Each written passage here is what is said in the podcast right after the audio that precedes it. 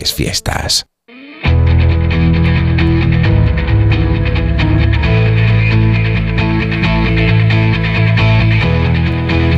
En Onda Cero, de cero al infinito.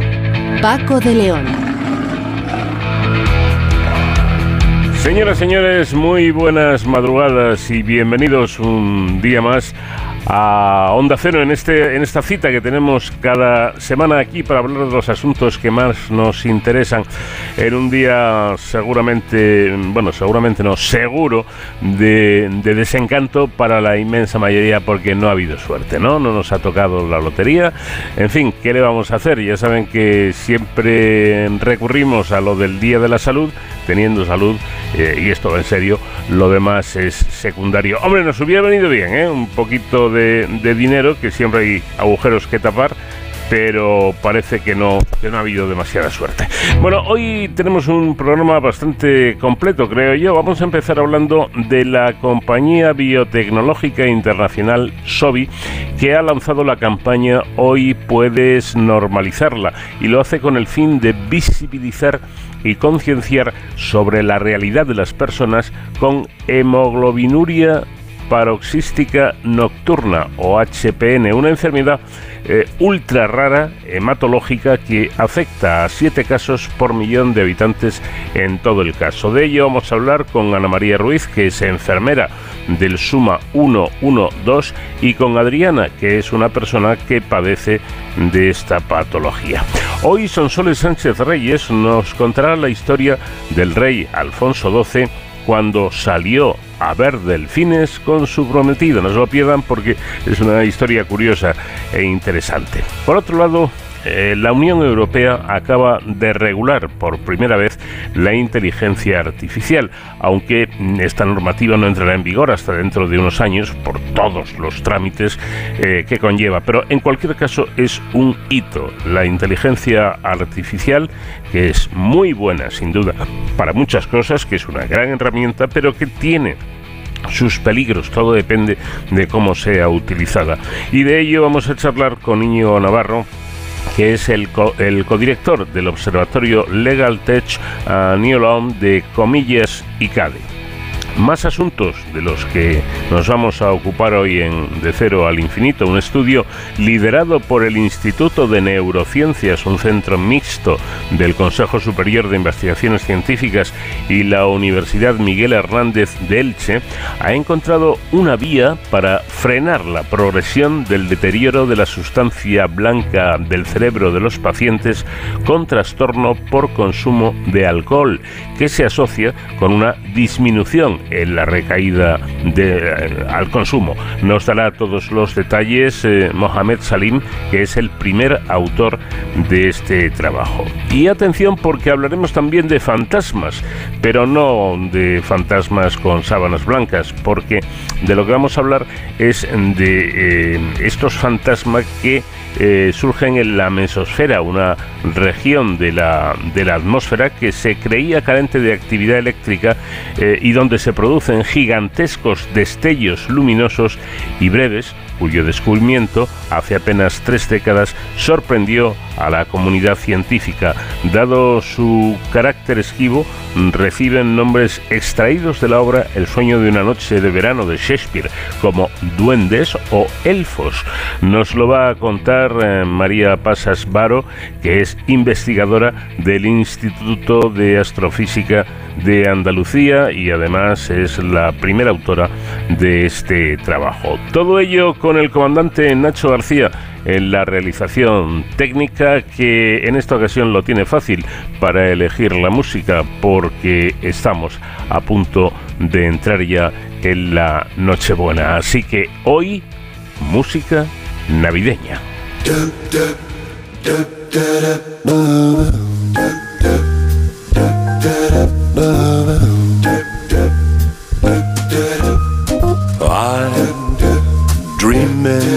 Of a white Christmas. Just like the ones I used to know. Where the treetops glisten And children listen to hear sleigh bells in the snow, the snow, and I am dreaming of a white Christmas with every Christmas card I write. May your days, may your days, may those days be merry and bright. And may all your Christmases be white.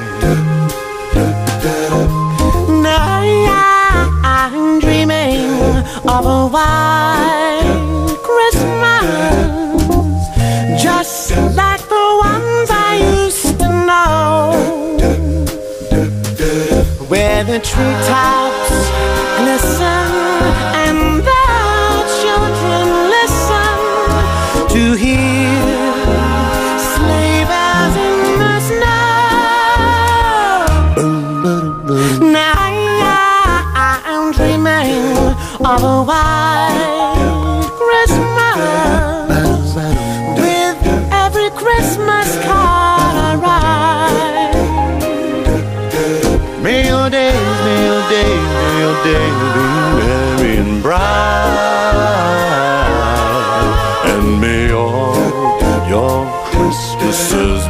why.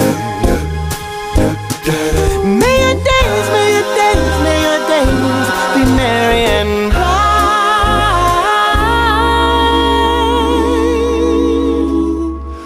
And may all your Christmases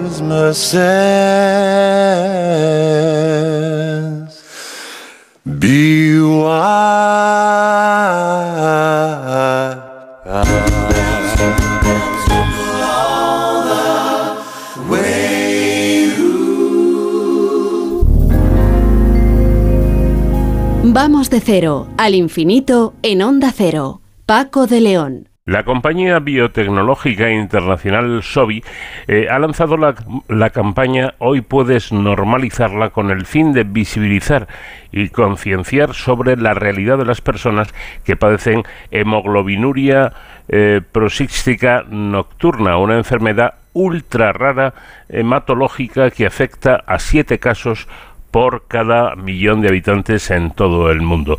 Y de ello vamos a hablar a continuación con dos personas que saben eh, mucho del asunto. Vamos a empezar saludando a Ana María, que es enfermera del Suma 112. ¿Qué tal, Ana María? Buenas noches. Hola, muy buenas noches. Pues encantada y muy, muy agradecida poder, poder hablar esta noche con ustedes. Muchas gracias. Em, en primer lugar, vamos a empezar sabiendo ¿Qué es exactamente esta, esta patología con ese nombre también raro que es hemoglobinuria? ¿Qué es exactamente? Sí, pues fíjese, es una enfermedad rara ultra rara, ultra rara, que significa que es eh, eh, en la cantidad de casos que hay por millón de habitantes son solo siete, con lo cual esta enfermedad en muchos casos pasa desapercibida. De hecho, yo soy enfermera y la primera vez que escuché hablar de esta enfermedad fue cuando se pusieron en contacto conmigo y sobre todo cuando tuve la suerte de conocer a Adriana. Ella fue quien me contó todos los síntomas, todo aquello que le ocurría, no solo a nivel físico, sino también social y emocional.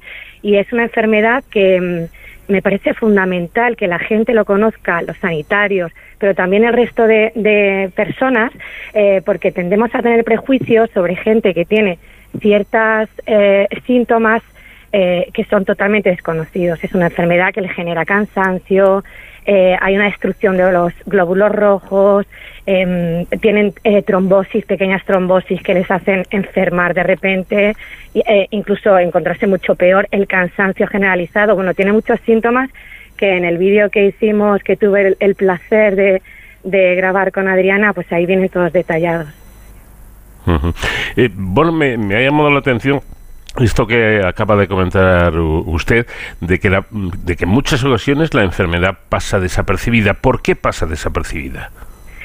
Pues pasa desapercibida porque son síntomas que pueden ser muy generales en cualquier momento de la vida de alguna persona, es decir, eh, incluso con los cambios de estación hay personas que tienden al cansancio y con la hemoglobinuria parasística nocturna el cansancio es algo como eh, muy generalizado Entonces, eh, eh, yo en mi caso, muchos profesionales sanitarios, si atendemos a personas con cansancio, eh, no indagamos, no, no, no, no tendemos a, a pensar que puede ser una enfermedad rara. Entonces se justifica con cualquier otra cosa y es por eso por lo que pasa desapercibida. Digo cansancio como cualquier otro síntoma, que son muchísimos los que ellas tienen.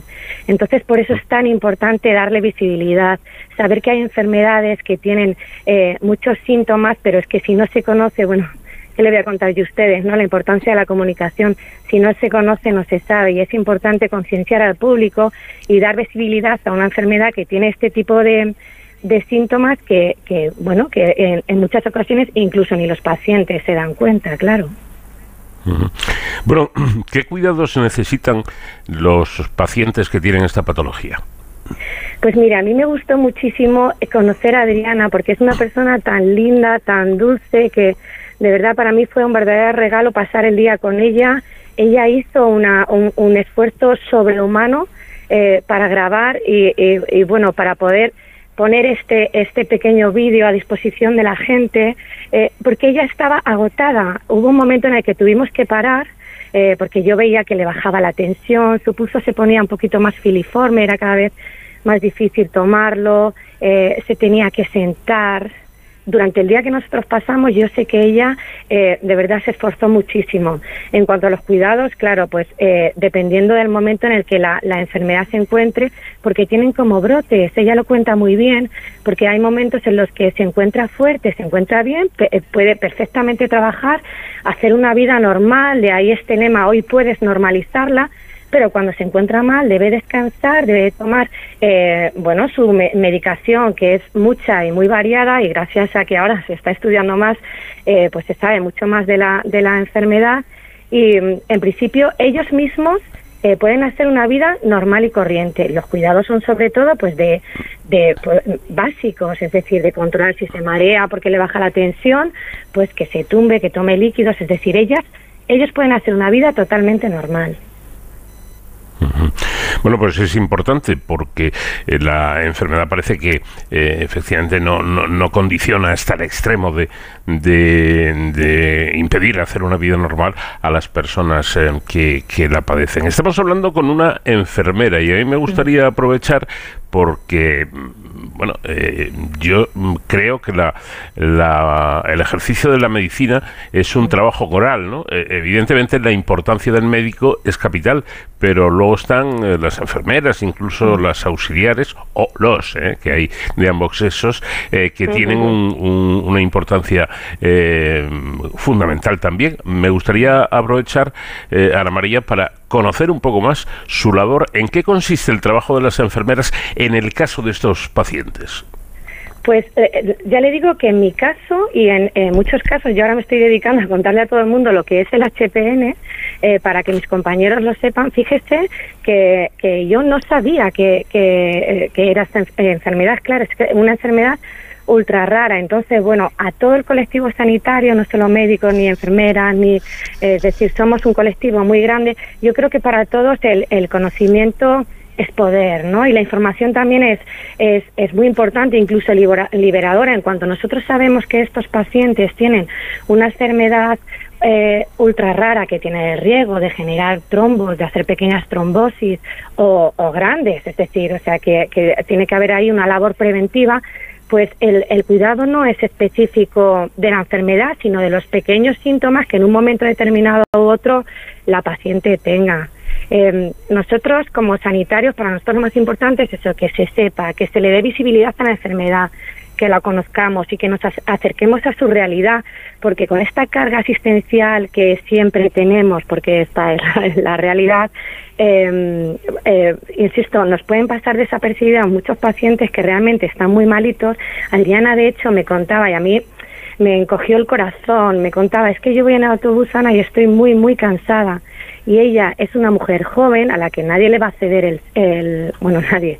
Es decir, ojalá alguien le cediera el sitio, pero claro, por supuesto, todo lo hacemos con personas que vemos de manera aparente que sí que lo necesitan, pues eh, eh, ancianos, niños, mujeres embarazadas, pero ella está, eh, en algunas ocasiones puede ser que se encuentre ella o cualquier paciente con HPN que se encuentre muy cansado, como no se sabe lo que tiene, pues nada, pasa desapercibido tanto en urgencias como en cualquier consulta o, o en cualquier momento de encuentro con los sanitarios. Por eso es importante que nosotros lo sepamos y que, y que bueno, los síntomas que ellos tienen podemos perfectamente paliarlos y ayudarles y acompañarles en su enfermedad.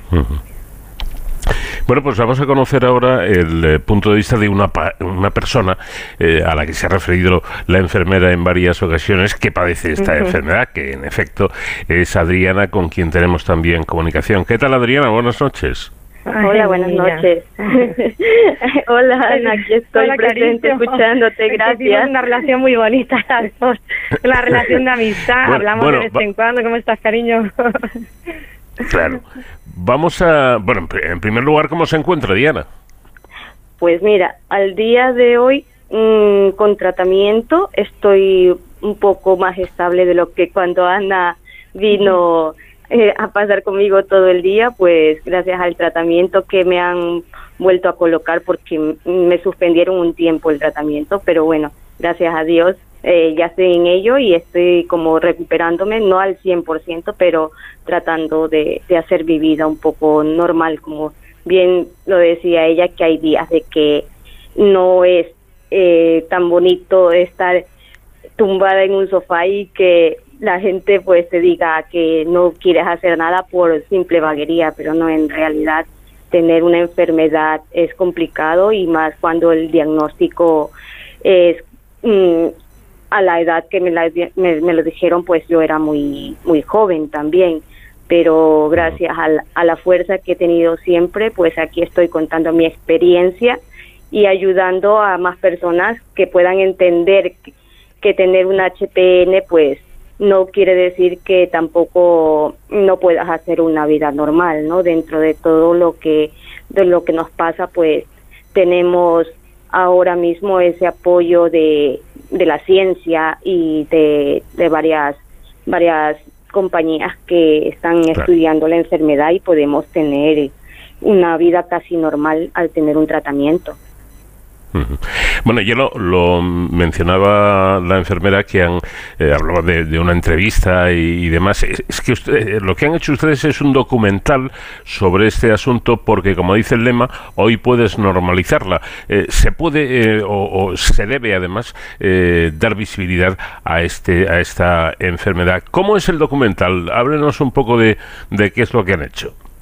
Mira, el documental trataba de que dentro de todo, pues, coger a un paciente para que contara un poco el día a día de, de lo que pasamos, ¿no? O sea, que no es tan fácil tener una enfermedad y más cuando te la diagnostican, el impacto que se tiene en la vida diaria, pues que se sepa de que una persona con una enfermedad rara que ya es difícil diagnosticarla, pues poder llegar a, a, mucha gente o a la sociedad, a, pues, o al mundo entero también, ¿por qué no? O sea, decir pues que el tener una enfermedad grave, porque se la considera también un grave si no se la controla. Entonces, pues que como, como ejemplo que vean de que eh, al tener un diagnóstico, bueno, en, el, en mi caso de largo, de largo tiempo, pues que puedes llegar a tener una vida casi normal, pero con un buen seguimiento, un buen tratamiento, un buen acompañamiento y, y sobre todo pues apoyo de la familia y en general de, del equipo médico también, ¿por qué no decirlo también, sabes? Y, y pues yo siempre he estado dispuesta a que se sepa de que tener una enfermedad rara pues hay que luchar, hay que luchar mucho para que se abran puertas sobre todo en la investigación. Bueno, pues importante, efectivamente. Yo creo que que em, eh, acciones como esta eh, ayudan, el, el, visibilizar sobre todo esta enfermedad que al ser no rara, sino ultra rara, eh, presenta muy pocos casos y es eh, bastante desconocida eh, entre, entre el, el- el público en general, ¿no? Eh, y esto complica a su vez eh, las cosas. Volvemos con, con la enfermera porque hay otro dato que mm, creo que es importante destacar, Ana María, y es que hasta el 88 de las personas con HPN presentan anemia. Bueno, supongo que este es un asunto que habrá que vigilar mucho y muy de cerca, ¿no? Sí, sí, sí, sí. Aparte es que la anemia además genera mucho cansancio, que es un síntoma eh, muy presente en este, en estos pacientes, e incluso una tendencia a la depresión. Es decir, son síntomas que pueden ser asociados a cualquier otra enfermedad. Por eso puede pasar lo que hablábamos antes, ¿no? Desapercibida. Pues el hecho o el estudio de eh, para encontrar que es una enfermedad rara eh, y son síntomas que se pueden dar pues es- en situaciones normales e incluso de cambio de, de estación. Pero el cansancio eh, la anemia le- me contaba Adriana que ella se asustó mucho también cuando veía la, la orina tan oscura y esto ocurre por la por la destrucción de los glóbulos rojos. Hay que estar muy muy pendiente de este tipo de síntomas porque además bueno pues son eh, pueden ser peligrosos. De hecho eh, tienen una hipercoagulabilidad importante y eso puede hacer que haga trombosis, pueden ser pequeñitos o también grandes y eso puede llevar, desencadenar en un final fatal. Es decir, como todas las enfermedades, todas tienen eh, riesgos asociados y hay que estar muy pendiente, pero, pero la innovación y la, y la investigación en el abordaje de este tipo de enfermedades raras pues hace, pues contribuye a mejorar eh, tanto la calidad de vida de los pacientes como la prevención de, de complicaciones. Entonces es por eso que era tan importante para nosotros y estamos tan contentos y tan agradecidos de poder contar, eh, eh, gracias a ustedes, no, poder contar y seguir un poco alzando la voz eh, en nombre de esta enfermedad para que la gente lo conozca, que son síntomas que aunque son complicados, eh, pues, bueno, pues se pueden se puede empeorar y puede puede desencadenar en algo fatal, claro. Mm. Bueno, hay, hay un dato importante eh, que yo creo que mm, es eh, conveniente dar a conocer y es que estamos hablando de una enfermedad adquirida que no es ni hereditaria ni contagiosa, ¿verdad? Exacto. Bueno, puede llegar de repente a cualquier persona. Sí, sí. No es, no hay nada que una ni a tus eh, eh, parientes ni que se contagie ni bueno simplemente que te llega así de repente. Además Adriana le, eh, se lo diagnosticaron muy jovencita. Como se sabía muy poco de la enfermedad, eh, bueno, les dieron de hecho una esperanza de vida muy corta y ahí se juntó pues un poco también todo, ¿no? El miedo a lo desconocido, eh, y el miedo pues a, a lo que a, una enfermedad que muy muy desconocida y que, que de dónde había salido no donde no no no había donde agarrarse buscar un poco un- una raíz de dónde había salido esa enfermedad pero esto es así no el- ni se contagia ni se ni se hereda Ni se le da. Bueno, pues eh, yo creo que muy interesante la exposición que, han, eh, que hemos tenido ocasión de escuchar, por un lado, el punto de vista profesional, con una enfermera como es Ana María, y por otro lado, con una paciente, una persona que padece esta enfermedad, que es eh, Adriana. Con, con Adriana voy a acabar preguntándole, Adriana, que eh, ¿Es usted optimista ante, ante la situación que usted vive? Decíamos antes que eh, una persona que padezca esta, esta enfermedad puede llevar una vida normal. ¿Usted hace una vida normal y, y- y es optimista de cara al futuro? Eh, claro que sí, claro que soy optimista porque tanto hace 15 años no se sabía casi nada de la enfermedad. Ahora pues hay muchas, muchas posibilidades de, de fármacos, incluso que podrían ayudar conjuntamente a otras enfermedades hematológicas. Pues y eso a mí me alegra de que eh, la, pues la investigación no solamente haya sido para la HPN, aquel fármaco que nos podría estabilizar pues y que podría y que está dando ayuda a otras enfermedades. Y pues a mí yo yo en general pues yo soy muy optimista que que nuestra enfermedad va a tener como mm, un, un alcance casi normal como a cualquier enfermedad común, pero siempre y cuando también se tenga apoyo y se tenga conocimiento de, de los sanitarios, más que nada porque a la hora de ser diagnosticada tardaba como cinco años. Ahora, si tú vas o algo, pues el hematólogo tiene como un poquito más de, de conocimiento, porque muchas veces el mismo hematólogo no sabía lo que nos estaba pasando. Entonces, pues ahora mismo yo sí, sí que a los pacientes que recién se diagnostican, pues damos desde la Asociación HPN de España, pues se les da como un seguimiento y un apoyo tanto emocional para que puedan ver que, que el impacto de, un diagnóstico no es tampoco un destino fatal, ¿sabes? Que, que hay muchas posibilidades de tener una mejor calidad de vida. Pues con esta reflexión eh, nos quedamos gracias a Ana María Ruiz, enfermera del Suma 112, y Adriana, una mujer que padece esta patología. Gracias a las dos por habernos Gracias, atendido. gracias Buenas noches. Bueno, que tenga buenas noches. Buenas noches, Gracias. gracias. Un abrazo, gracias.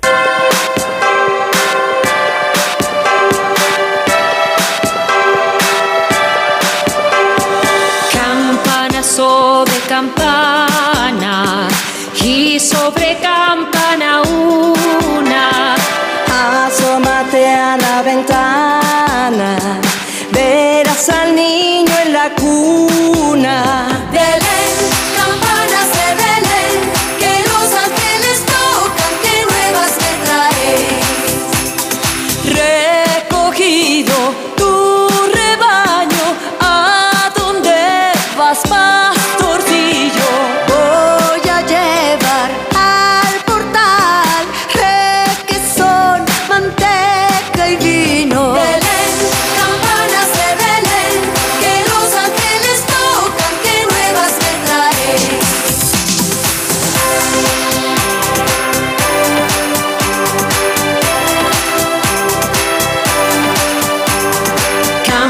Campana sobre campana y sobre campana dos. Asómate a la ventana,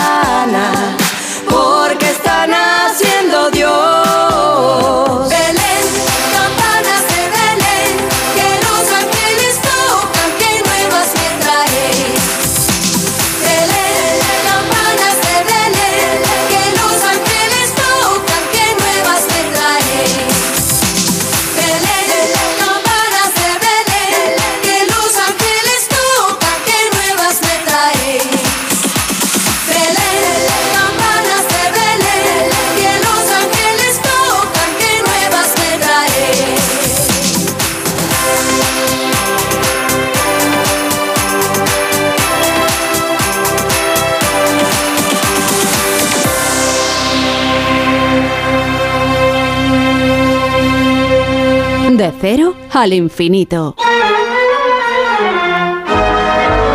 Aunque a Alfonso XII no se le concedió vivir una existencia larga, recordemos que es uno de los miembros del numeroso y lúgubre Club de los 27, compuesto por celebridades fallecidas a esa temprana edad, su trayectoria vital está tan jalonada de acontecimientos relevantes y giros del destino que su densa biografía ha inspirado novelas y películas. Y precisamente de ello vamos a hablar hoy en la sección que nos trae Sonsoles Sánchez Reyes. ¿Qué tal, Sonsoles? Buenas noches. Muy buenas noches, Paco. Bueno, pues vamos ya con los detalles de esta historia que hemos titulado Cuando Alfonso XII salió a ver delfines con su prometida. Con 10 años marchó con su familia a un exilio francés hasta su vuelta a España un sexenio después.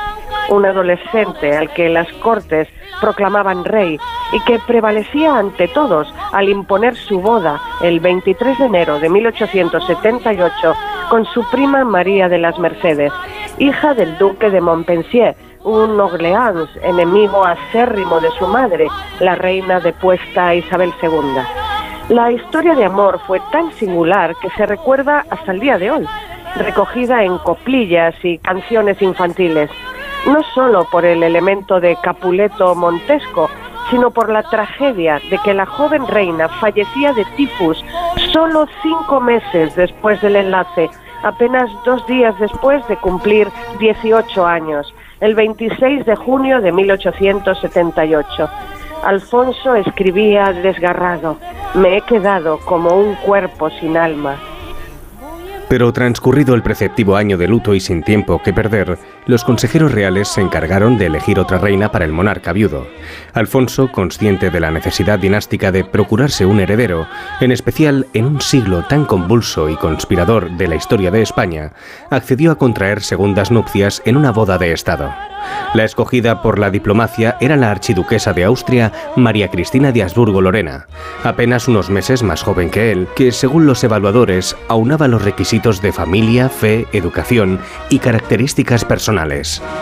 En agosto de 1879 el rey inició un viaje de incógnito bajo el nombre de Marqués de Covadonga para conocerla en persona.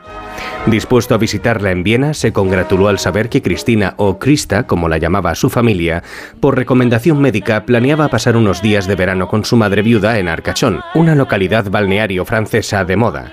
Y es allí donde se encaminó en ferrocarril sin dilatarlo más, a pesar de haberse roto el brazo recientemente en un percance y llevarlo en cabestrillo.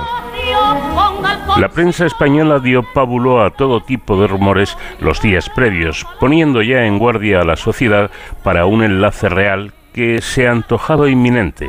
A pesar del discreto viaje del monarca, la expectación levantada hizo que numerosos periodistas de distintos países se interesasen por cubrirlo y reflejarlo en sus medios. La costera Arcachón, próxima a Burdeos, había nacido como ciudad en 1857 por decreto de Napoleón III. Ese mismo año, los hermanos Émile e Isaac Pereire, exitosos empresarios, consiguieron autorización imperial para extender la línea férrea hasta Arcachon, lo que supuso un decisivo impulso para la llegada de turismo. A continuación, invirtieron en la construcción de bellas residencias infraestructuras modernas y de alta calidad. La primera zona de la ciudad que se desarrolló fue la llamada Villa de Verano, junto al mar, donde los visitantes podían disfrutar de baños de agua marina para restablecer su salud. Fue seguida de la urbanización de otra área en lo alto de la colina, la Villa de Invierno, dotada de unos chalets al estilo suizo rodeados de pinos, lo que, según los médicos, proporcionaba una mezcla terapéutica de aire puro en un clima benigno, en especial para enfermedades respiratorias, como si se tratase de un enorme hospital sin paredes, atractivo durante todo el año.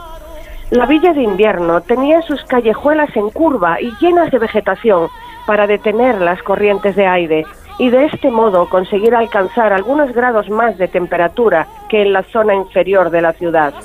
Así, la aristocracia y la burguesía adinerada europea comenzaron a acudir regularmente a Arcachon, que se convirtió en un destino de descanso de primer nivel. Allí, en el chalet denominado Bellegard de la Villa de Invierno, llevaban diez días alojadas las archiduquesas María Cristina e Isabel, su madre, cuando Alfonso XII llegó a Arcachón el 22 de agosto de 1879. La mansión había sido levantada solo dos años antes y pertenecía a un austriaco, Otto Kern, que posteriormente, con el estallido de la Primera Guerra Mundial, dejaría su país para fincarse en San Sebastián, regentando la icónica sala de tés Garibay Tea Room. En 1910, el chalet cambió su nombre al de Villa Acena, que continúa hasta hoy. En su fachada que da a la calle María Cristín, nombrada en honor a la futura reina de España, una placa a la izquierda de la puerta de entrada conmemora que allí tuvo lugar el primer encuentro entre Alfonso XII y María Cristina. Efectivamente, al día siguiente de su llegada a Arcachón, el sábado 23 de agosto de 1879, allí acudió el monarca a conocer a la candidata a compartir el trono con él.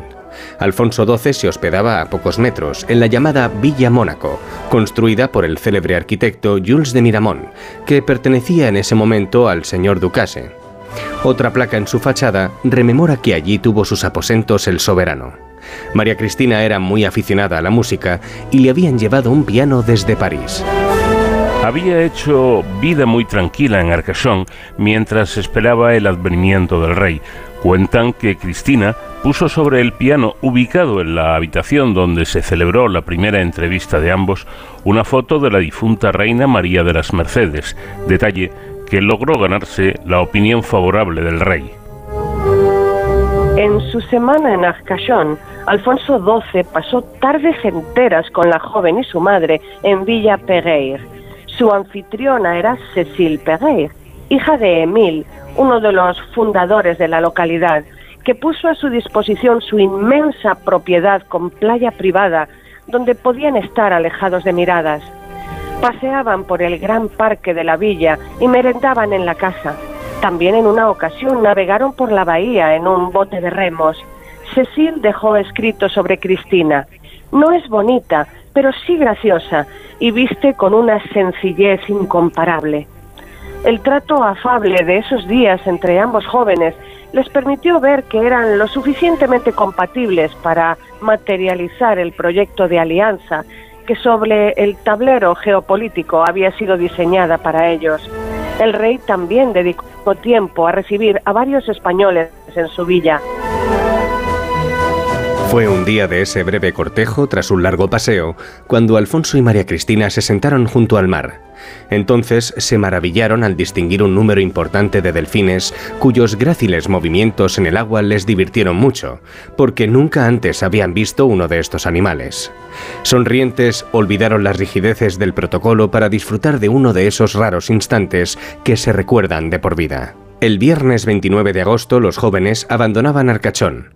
Alfonso XII partía por la mañana hacia la granja. Las archiduquesas hacia Burdeos, París y finalmente Viena. Ya se habían prometido. Para la celebración del matrimonio habían decidido la fecha del 28 de noviembre, cumpleaños del rey.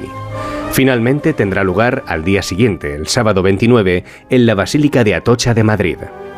Solo un mes después de su boda, entrando los reyes en carruaje al Palacio Real, sufrieron un atentado del que salieron ilesos. Un brusco despertar de María Cristina a la realidad que finiquitaba para siempre el cuento de hadas. Para Alfonso XII no era una novedad.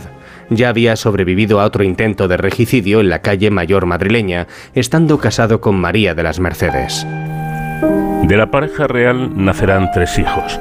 María Mercedes, 1880, María Teresa, 1882, y un hijo póstumo, el futuro Alfonso XIII, 1886. A las dos hijas les estará reservado el mismo destino cruel de morir de sobreparto.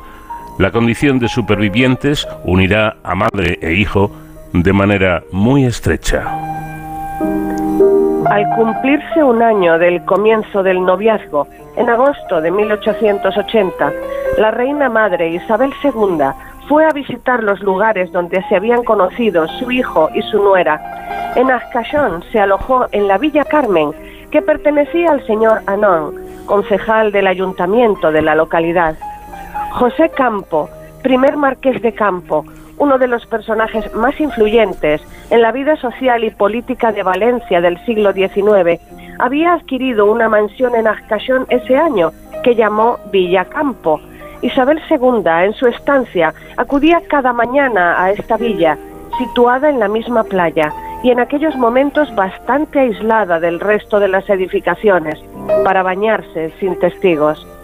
Por su parte, el rey Alfonso XIII también irá tres veces a Arcachón para ver con sus propios ojos la ciudad donde tuvo lugar el encuentro de sus padres, en 1907, 1910 y 1927. Alfonso XII gozó de una enorme popularidad entre su pueblo, por su carácter castizo y su costumbre de visitar a los afectados y damnificados en desgracias como el terremoto de Andalucía, las inundaciones en Murcia o la epidemia de cólera. Pero de puertas para adentro, la relación de Alfonso y María Cristina no fue un camino de rosas. La convivencia descubrió desavenencias de difícil reconciliación. El rey era muy aficionado a la vida nocturna y a la compañía femenina. Mientras nacían sus hijas matrimoniales, era padre otras dos veces, en 1880 y 1881, de dos hijos extramatrimoniales habidos con la cantante lírica Elena Sanz. Esa situación produjo momentos de tensión entre los reyes que solo cabe especular en qué podría haber desembocado si su matrimonio hubiese durado más de los seis años en los que se extendió. Alfonso XII moría al agravarse su tuberculosis el 25 de noviembre de 1885, sin haber hecho caso de los consejos médicos de reposo que venían prolongándose demasiado tiempo ya. Su esposa quedaba embarazada de su único hijo varón, Alfonso XIII, que sería rey desde su nacimiento. Ella sobreviviría a su marido cerca de medio siglo. Le correspondería ocupar la regencia durante 16 años y se ganaría el respeto de su pueblo, que llegó a apodarla Doña Virtudes. Quizá, entre sus últimos recuerdos, Alfonso XII albergaría el de aquella tarde calurosa en la bahía de Arcachón, cuando descubrió delfines por primera vez junto a una joven, soñando entre risas el imposible de que ante sí tenía más futuro que pasado. Pues una curiosa historia, la del monarca Alfonso XII, eh, con esta historia de amor y esos delfines que traían recuerdos. Es la historia que nos ha traído hoy Sonsoles Sánchez Reyes. Sonsoles, te deseo que pases una muy feliz Navidad, unas fiestas estupendas y seguiremos escuchándonos aquí en, en Onda Cero. Muchísimas gracias Paco, igualmente para ti, para tu familia y también para todos nuestros oyentes. De cero al infinito.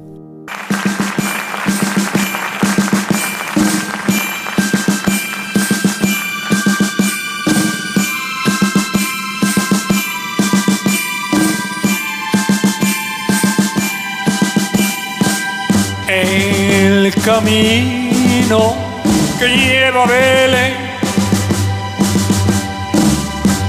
baja hasta el valle que la nieve cubrió. Los pastorcillos quieren ver a su rey. Le traen regalos en su humilde zurrón. Pom pom, pom pom. Ha nacido portal de Belén el niño Dios.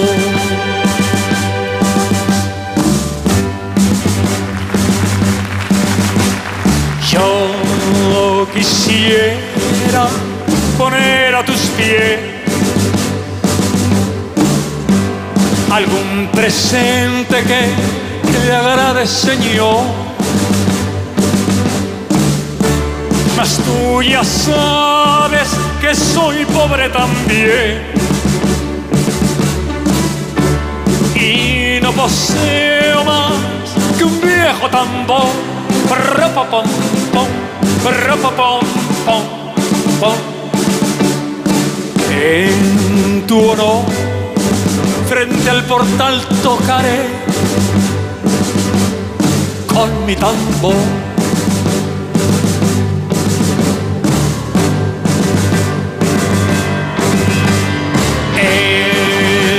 Camino que lleva a Belén. Ya voy marcando con mi viejo tambor. Nada mejor hay que te pueda ofrecer. Su ronco acento es un canto de amor.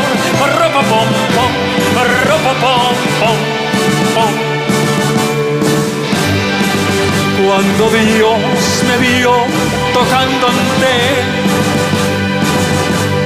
me sonrió.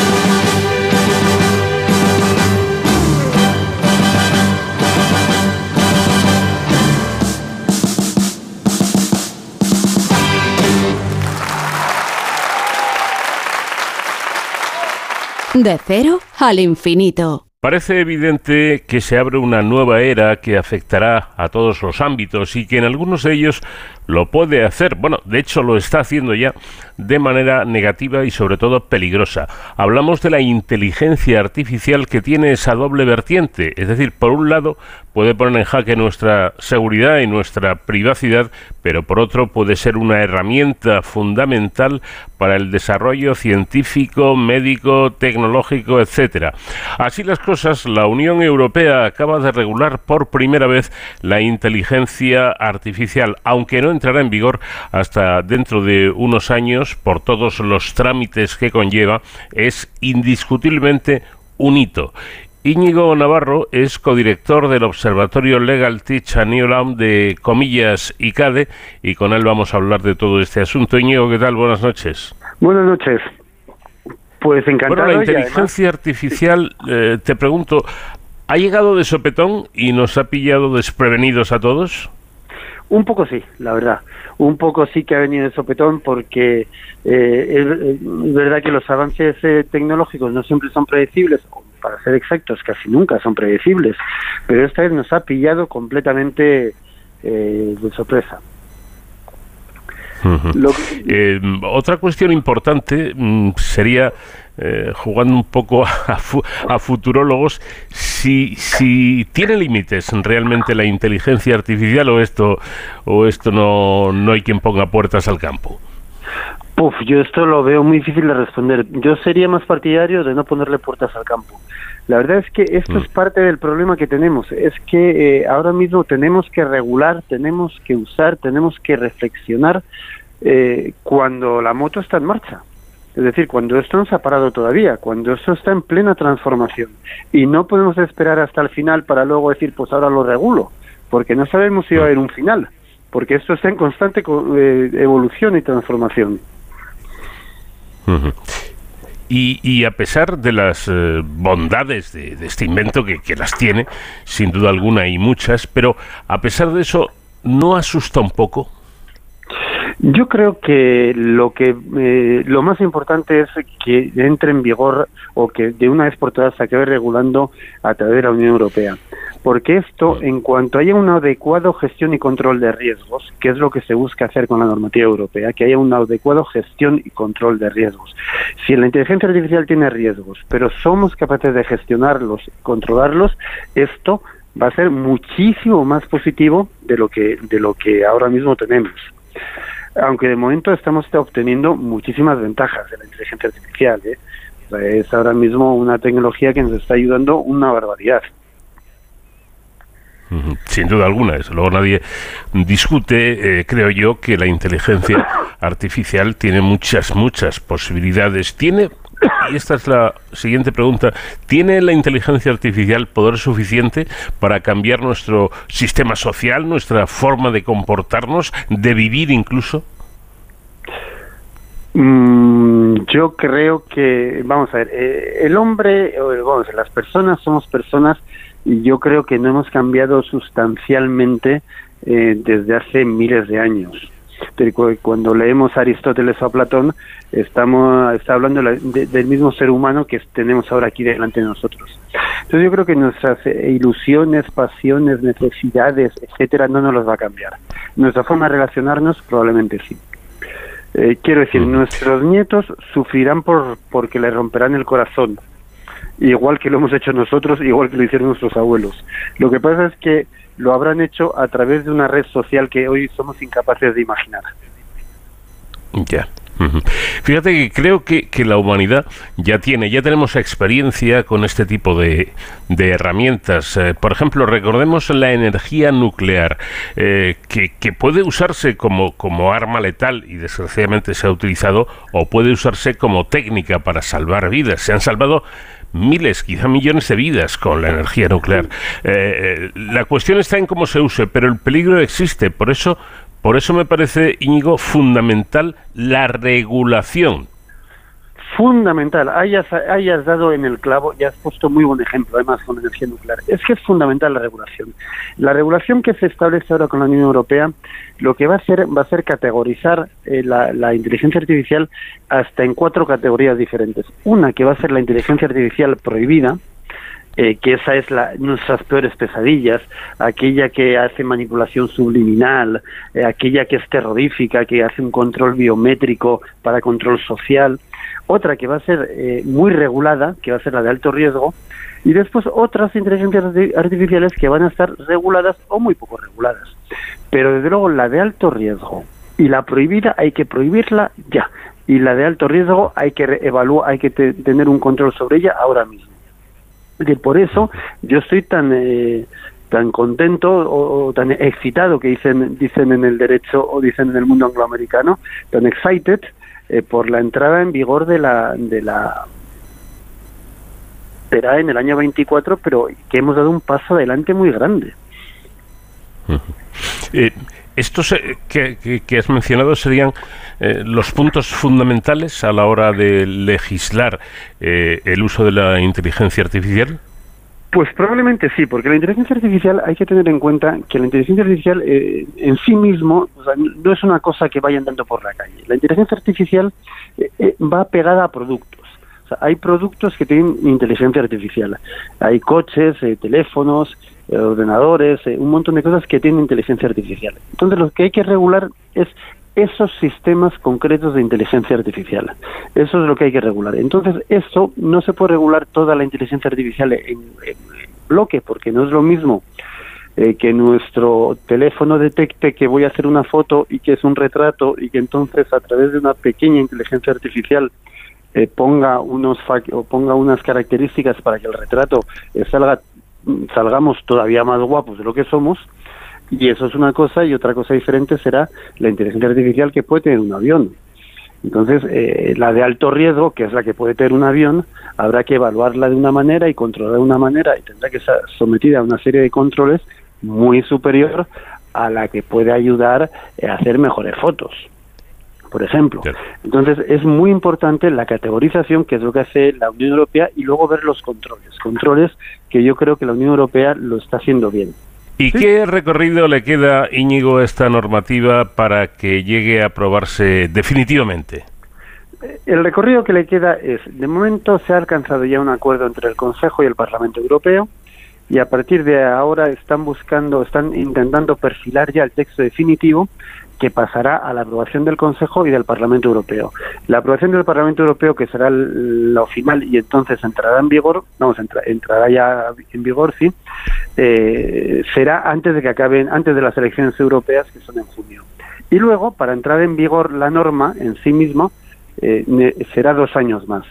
Quizás haya disposiciones específicas que entren en vigor automáticamente. Esto no lo podemos decir todavía porque depende de las últimas negociaciones.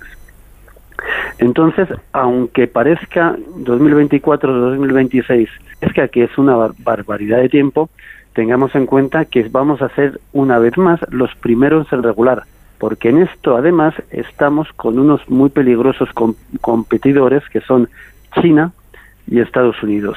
Claro, ahí quería yo llegar porque en este mundo globalizado en el que vivimos actualmente mm, me pregunto si no sería más eficaz una normativa mundial que una normativa europea. Eh, probablemente más, más eficaz, si pudiera ser, sería una normativa mundial. Lo que pasa es que tendría que rebajar tanto los niveles de control que probablemente sería ineficaz. Ahora mismo es que estamos compitiendo con China, que es un país que no respeta los derechos humanos, que no tiene los mismos valores éticos que tenemos en Europa, y con Estados Unidos que sí que tiene los mismos valores éticos, pero que están primando de una manera eh, extraordinaria ser los primeros desde el punto de vista empresarial, que es lo que para ellos es su objetivo fundamental. Entonces, la voz de Europa eh, aquí es la voz de unas personas éticamente responsables, éticamente conscientes y que entienden que la ética va por delante de ser, de- de- del mercado, del mundo empresarial. Y desde luego lo que sí que tiene que ser es europea, porque en ocasiones he oído hablar de estrategias nacionales eh, de inteligencia artificial, como no está armonizada en Europa, no vamos a ningún lado. O sea, que una estrategia española, con una estrategia griega, una italiana y una alemana, es que no, no tenemos capacidad de, de influir en el, en, el, en el mundo global de la inteligencia artificial. Eh, ¿Y y qué puede hacer cambiar en el ámbito laboral la inteligencia artificial? En el ámbito laboral, eh, los cambios están siendo eh, grandes ya. Eh, desde el primero, desde el punto de vista de la fabricación y la producción, los procesos de fabricación y los procesos de producción ahora mismo están eh, tienen un montón de sistemas de inteligencia artificial. Eh, hay un montón de, robots de- o de cuestiones robotizadas o automatizadas que eso ya se hace a través de inteligencia artificial hasta los propios chatbots que nos preguntan cuando entramos a una página web qué es lo que queremos Eh, también, lo que es la relación eh, con los clientes, también hay una parte de inteligencia artificial. Está afectando también a los sistemas de management, de gestión empresarial. Y la propia gestión empresarial o la contabilidad o las finanzas y todos esos departamentos eh, cada vez más están llenos de inteligencia artificial. Y lo que probablemente más nos preocupa es que también está afectando mucho a los departamentos de recursos humanos, que están eh, utilizando sistemas de, de inteligencia artificial también para optimizar sus procesos de selección de personal y esto puede ser peligroso o puede puede puede introducir sesgos indeseables. Bueno, y por último, em, esta, toda esta normativa que, que todavía no ha entrado en vigor, eh, ¿podría llegar a cambiar a medida que surjan nuevos avances? Eso debería ser así, eh, efectivamente. Decir, tienen que ser normativas o tienen que ser normas y regulaciones muy adaptativas, muy adaptativas, porque esto va cambiando, esto va cambiando a una velocidad extraordinaria y es verdad que el derecho en general es mucho más adaptativo de lo que la gente o las personas suelen creer, pero estas normas han de ser muy adaptativas. Es decir, por ejemplo, no podemos regular un sistema concreto, sino los sistemas que se dedican a hacer cosas de ese tipo. Entonces tenemos que ir más por sector, es decir, los sistemas que se dedican a selección de personal y no regular una máquina concreta, un sistema concreto, porque el sistema concreto va a ser, eh, va a ver- va a ser obsoleto en seis meses. En cambio, y se sustituirá por otro sistema, pero si va con la misma finalidad, estará sometida a los mismos controles. Entonces tendría que ser siempre una norma muy adaptativa y susceptible de, de- de mejora, claro, porque hoy los tiempos adelantan que es una barbaridad que cantaban. Y es que esto es una estricta verdad, vamos. Bueno, pues sin duda alguna es una realidad que ya está aquí, que evidentemente ha llegado para quedarse y que tiene sus puntos eh, negativos y muchos puntos positivos. Eh, por lo tanto, la importancia de regular todo esto, de establecer un- una norma que evite eh, el aspecto tóxico que pueda tener la inteligencia artificial y que resalte eh, las bondades que tiene esta herramienta. Íñigo Navarro, codirector del Observatorio Legal Tech and New Law de Comillas y CADE, muchísimas gracias por habernos atendido y muy buenas noches. Muchísimas gracias a vosotros. Bu- buenas noches.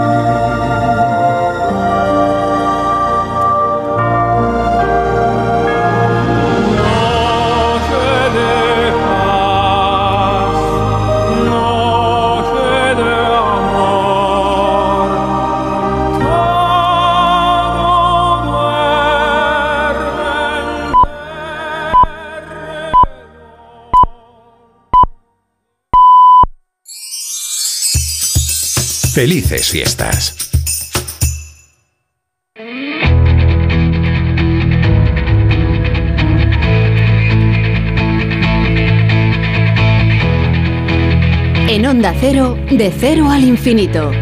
Paco de León.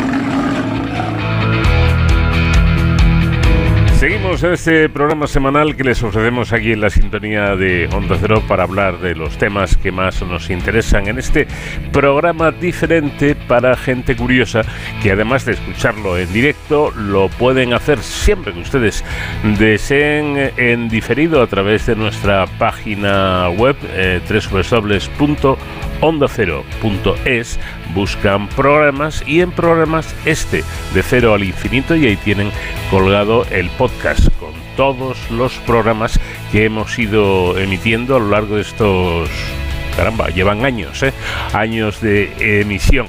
Bueno, como decía al principio, eh, en vista de que no nos ha tocado la lotería, bueno, algunos sí, a esos, pues eh, mi más cordial enhorabuena y que lo disfruten. Siento envidia, ¿eh? envidia sana, por aquellos que han pillado un pellizquito en el gordo de Navidad. Pero para el resto, que somos la, mayoría, pues eh, hay que seguir trabajando y lo hacemos además con sumo agrado. Con el comandante Nacho García, como siempre, la realización técnica y dando las órdenes oportunas. eh, aquí seguimos dispuestos a continuar con nuestro programa en el que vamos a hablar de un estudio liderado por el Instituto de Neurociencias, que es un centro mixto del Consejo Superior de Investigaciones Científicas y la Universidad Miguel Hernández de Elche.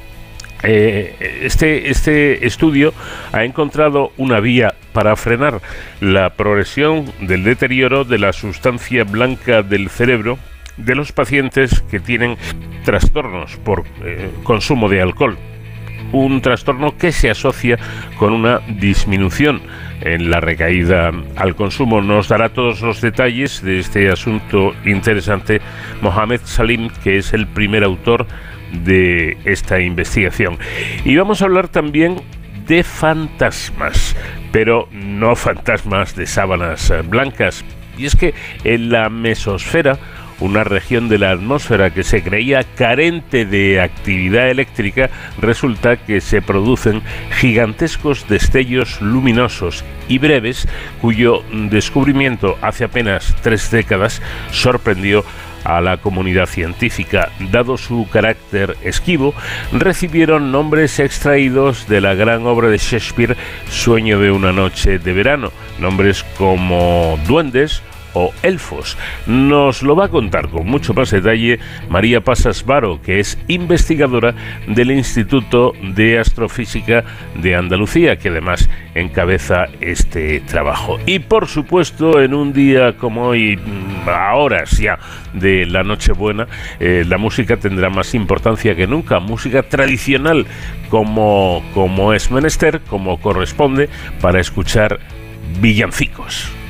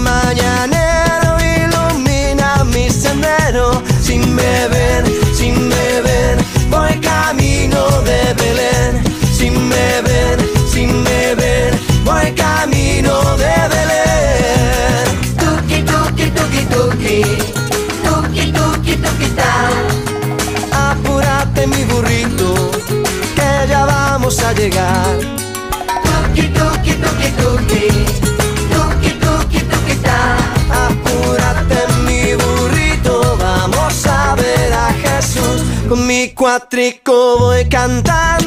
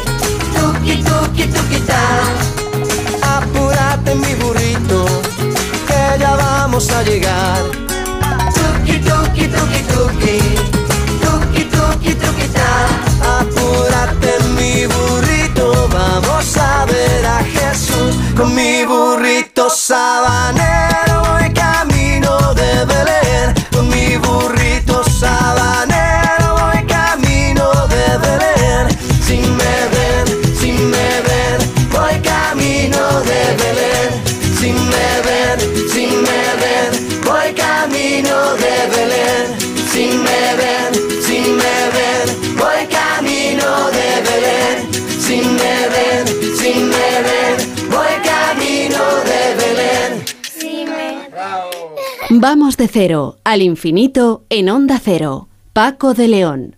Un estudio liderado por el Instituto de Neurociencias, Centro Mixto del Consejo Superior de Investigaciones Científicas y la Universidad Miguel Hernández de Elche ha encontrado una vía para frenar la progresión del deterioro de la sustancia blanca del cerebro de los pacientes con trastorno por consumo de alcohol, que se asocia con una disminución en la recaída al consumo.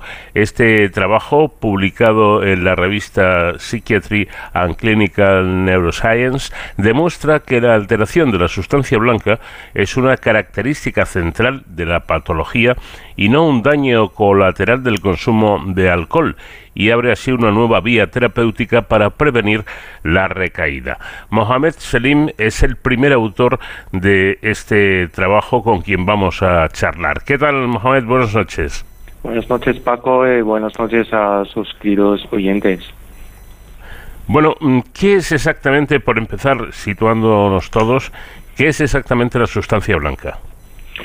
Mm, bueno, es, es el tejido que conecta las distintas regiones cerebrales, Eh, es decir, la red de, de cableado que conecta diversas regiones cerebrales.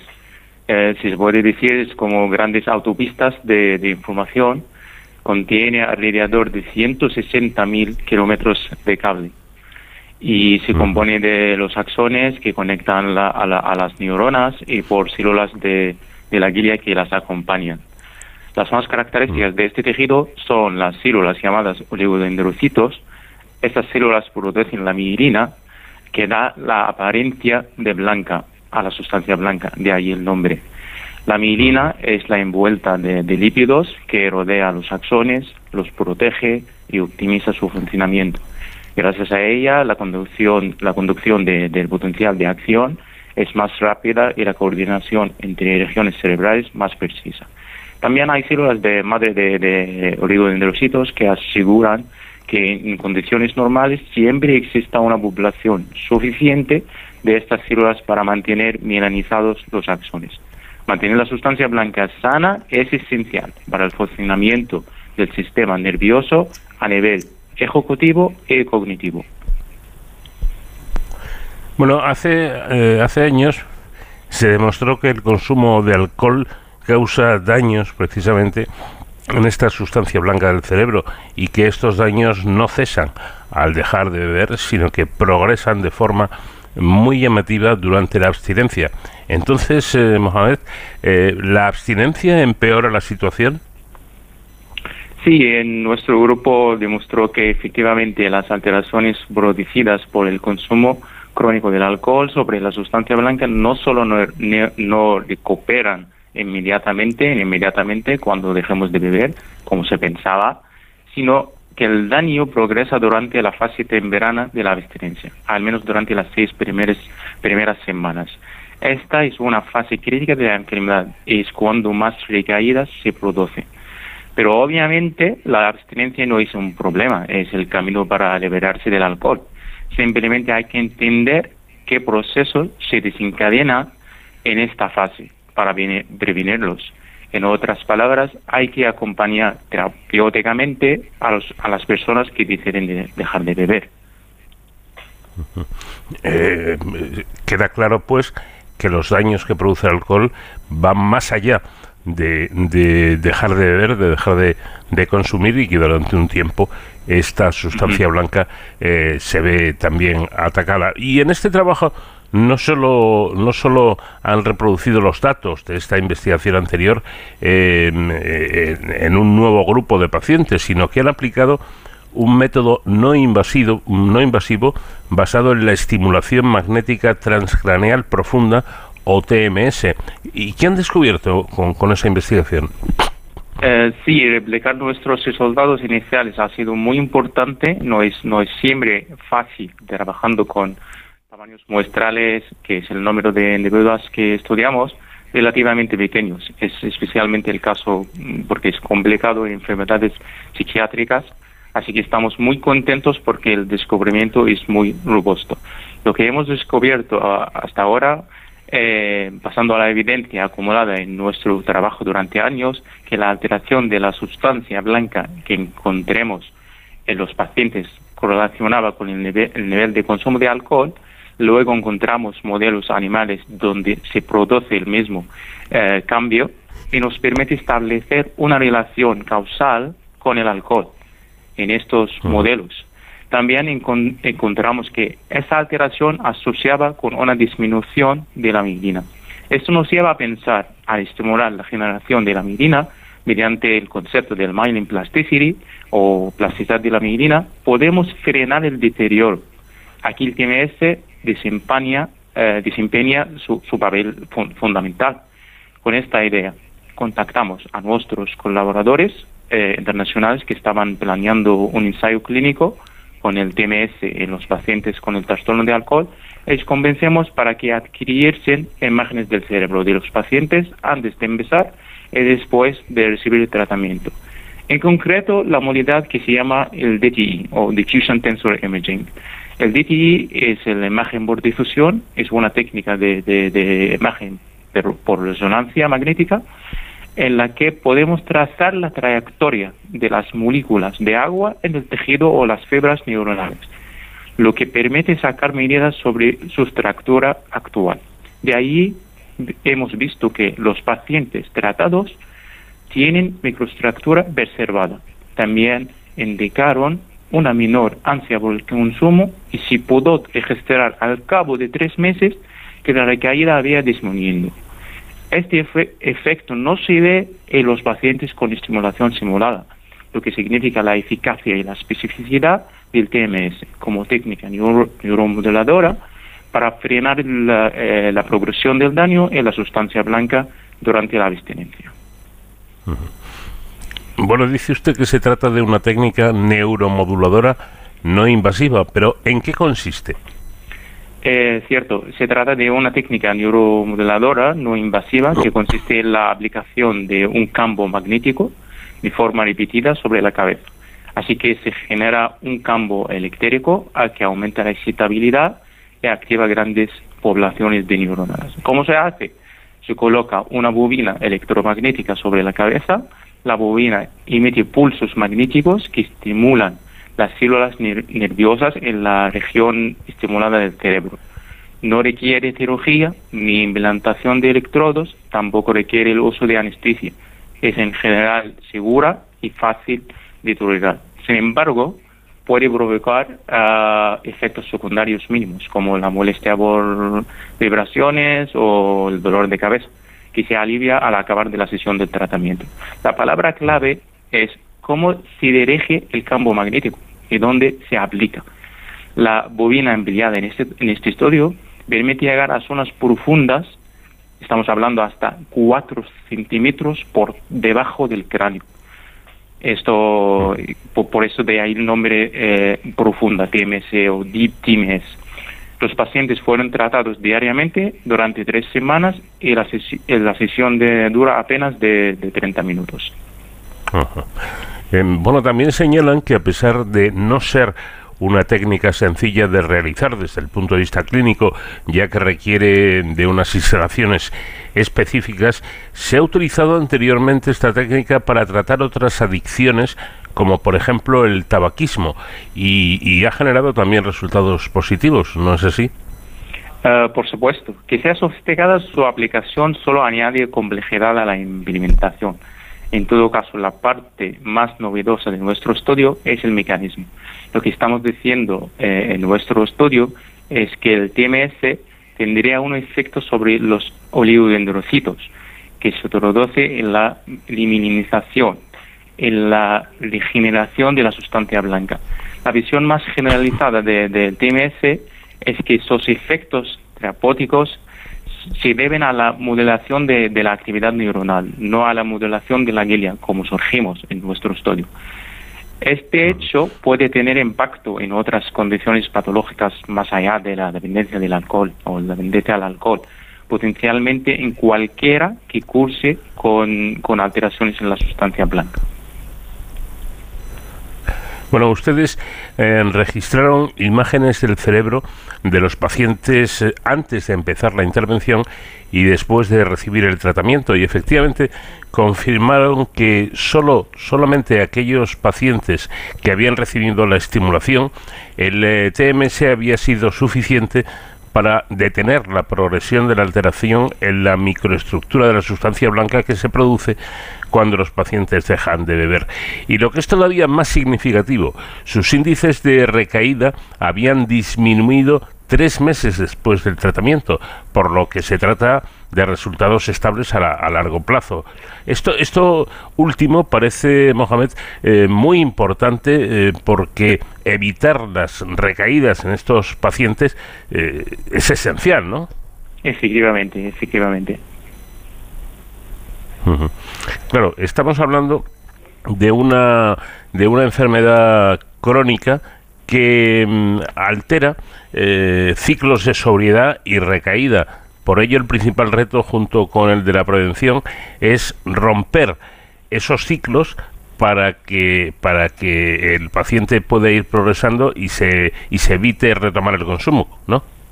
Correcto. Eh, se trata, el, el, trastorno por el consumo de alcohol se trata de una enfermedad crónica que transcurre por ciclos de consumo, abstinencia, recaída. Es relativamente fácil dejar de beber, pero igual de fácil recaer. Esta es la experiencia que nos transmiten nuestros colegas eh, psiquiatras. Por eso siempre hemos trabajado prestando especial atención a las fases de abstinencia.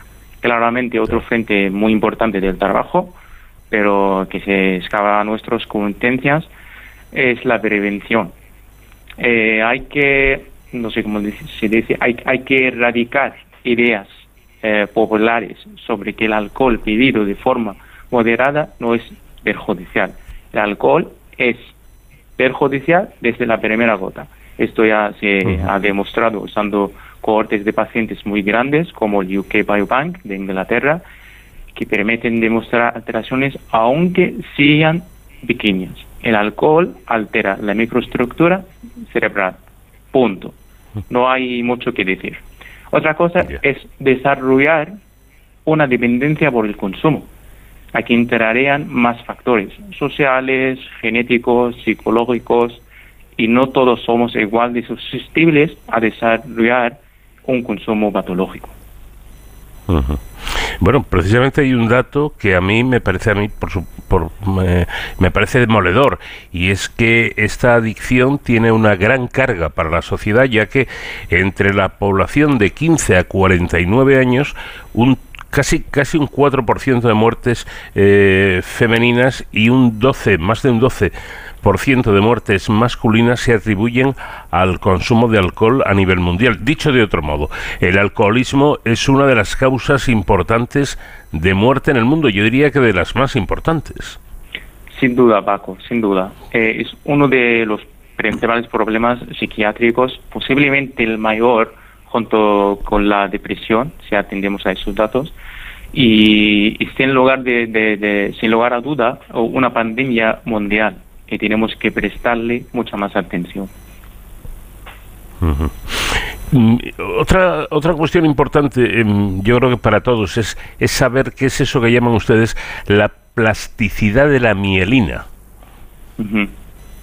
Sí, la, la plasticidad de la mielina se refiere a la capacidad de la mielina para cambiar y adaptarse ah, en respuesta a las influencias internas o externas, como por ejemplo experiencias de aprendizaje, enfermedad y otros factores ambientales.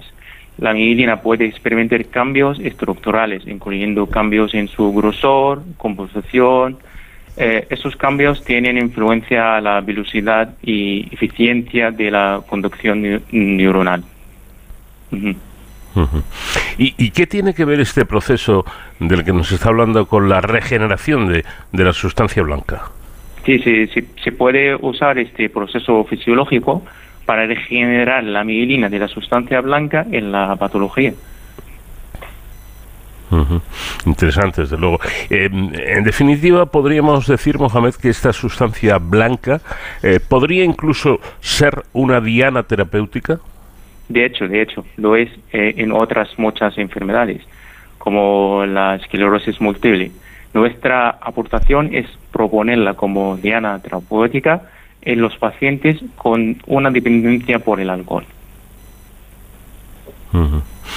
Bueno, pues yo creo que eh, estamos hablando de un trabajo muy importante porque eh, ahí estaban los datos de, de muertes que se producen en, en el mundo por esta adicción eh, al, al- al alcohol, eh, que puede, a través de, estudios como este, conseguir un, un modo de superar esta enfermedad, que no deja de ser una enfermedad para aquellas personas que, que estén inmersos en, un- en un- en una situación de, de este tipo. Eh, desde luego, mm, me parece que es importante que la ciencia pueda llegar a estos problemas que no solamente son problemas, eh, digamos, médicos, sino incluso sociales por todo lo que representan. Mohamed Selim, primer autor de este trabajo, muchísimas gracias por habernos atendido y enhorabuena por, por este descubrimiento. Muchísimas gracias Paco, espero que mi acento egipcio ha- haya sido entendible y sí, sí, sí, estás, pero cuidado con los excesos del alcohol. Efectivamente, tengamos cuidado con ello para evitar problemas eh, que pueden convertirse en, en mortales directamente, o sea que no hay que bromear con estas cosas. Muchas gracias, Mohamed, un fuerte abrazo. Muchas gracias.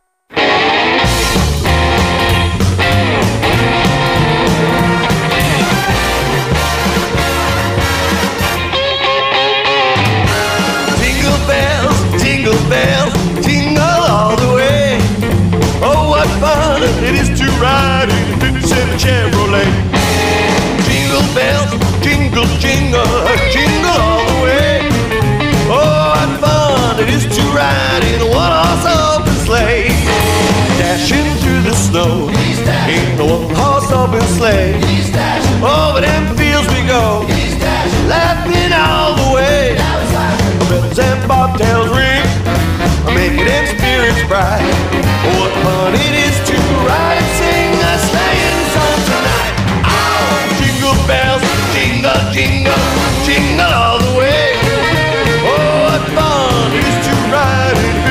Chevrolet. Jingle bells, jingle, jingle, jingle all the way.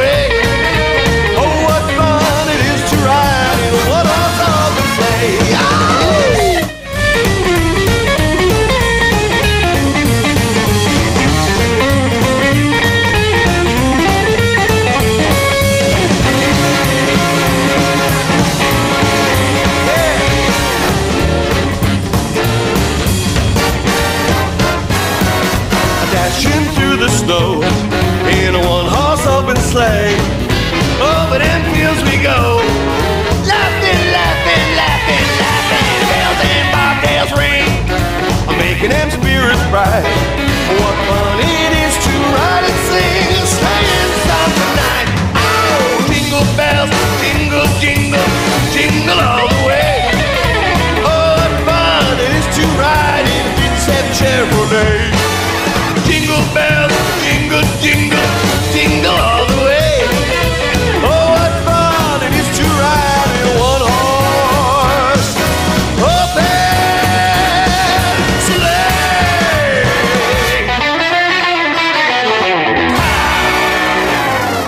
De cero al infinito. Y ahora vamos a hablar de fantasmas. Pero Atención, porque esto es- no es lo que se piensan. En la mesosfera, eh, esa región de la atmósfera que se creía carente de actividad eléctrica, resulta que se producen gigantes eh, destellos luminosos y, y breves, cuyo descubrimiento hace apenas tres décadas sorprendió a la comunidad científica. Dado su carácter esquivo, recibieron nombres extraídos de Sueños de una noche de verano, la obra de Shakespeare, como duendes o elfos, relacionados con los rayos de tormenta, pero situados decenas de kilómetros sobre las nubes. Entre ellos se encuentran los fantasmas, eh, unos destellos eh, verdosos cuyo origen se atribuía al oxígeno. Resulta que ahora el primer estudio electroscópico de estos eventos, publicados en, eh, la revista Nature Communications, los asocia con metales como el hierro o el níquel, que nunca se habían incluido en los modelos ópticos de los destellos mesosféricos. En fin, de todo ello vamos a hablar con María Pasas Que es investigadora del Instituto de Astrofísica de, de Andalucía y eh, investigadora que eh, encabeza este trabajo. María, ¿qué tal? Muy buenas noches. Hola, buenas noches. Bueno, vamos a ver, ¿a quién se le ocurrió, eh, se le ocurrió llamar fantasmas a estos eventos? pues realmente fue a la persona que, que lo registró en vídeo por primera vez, que es un cazatormentas de, de Estados Unidos, se llama Han Shima.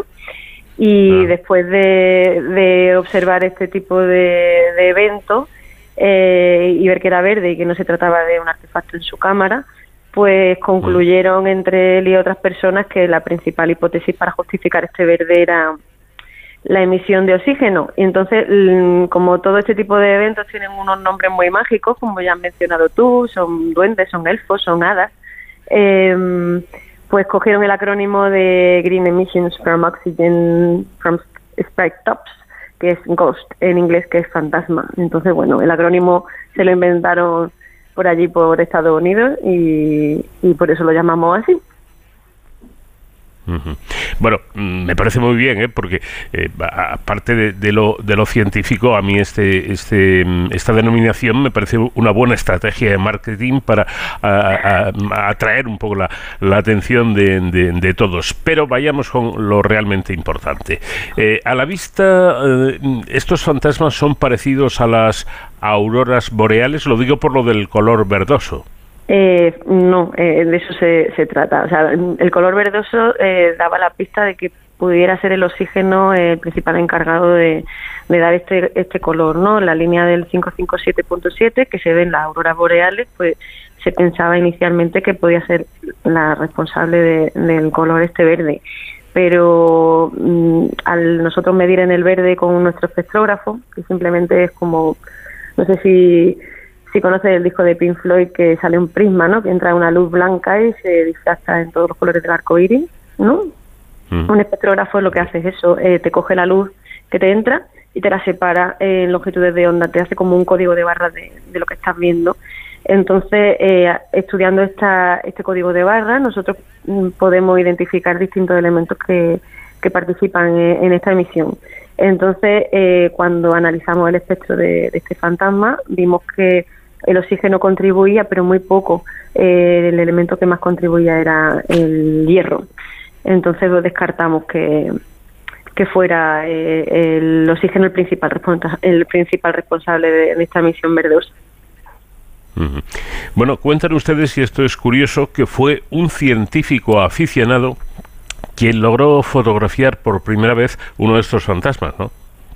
Sí, el, el cazatormentas que, que te comentaba, Han Shima, estaba documentando una tormenta ahí en, en el centro de Estados Unidos, no sé, por Alabama, por ahí. No, no recuerdo muy bien, no, en Oklahoma, en Oklahoma era. Y, y nada, él estaba mm, grabando esa tormenta tan espectacular, viendo sus sprites y tal, y ya ve, analizando las imágenes, que había algo verde que era nuevo. Entonces, inicialmente él pensó que podía tratarse de un artefacto de su cámara, pero hablando con otros otros científicos, mm, comprobaron que más de uno eh, ya había fotografiado este tipo de eventos, pero nadie se había dado cuenta. Curioso, desde luego. Eh, ¿Cómo llegan ustedes a, a descubrir eh, la relación entre estos eh, metales como el hierro y el, y el níquel con este fenómeno y descartando el oxígeno? Pues como le comentaba anteriormente, eh, analizando el espectro en el verde desde 500 nanómetros hasta 600 nanómetros, eh, con un espectrógrafo tú lo que haces es eh, descomponer, eh, digamos, la luz que te entra en distintas longitudes de onda, en distintas líneas. Es como un código de barra. Entonces tú, eh, comparando esas líneas con base de datos atómicas, eh, sabemos perfectamente qué línea corresponde a qué elemento.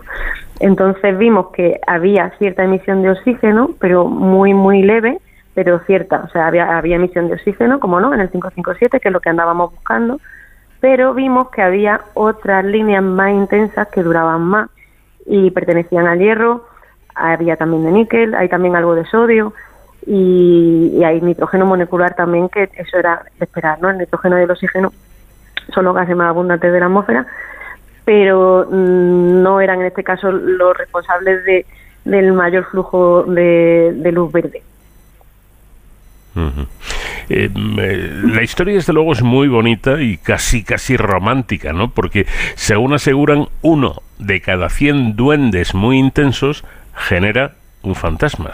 Eh, explíquenos esto.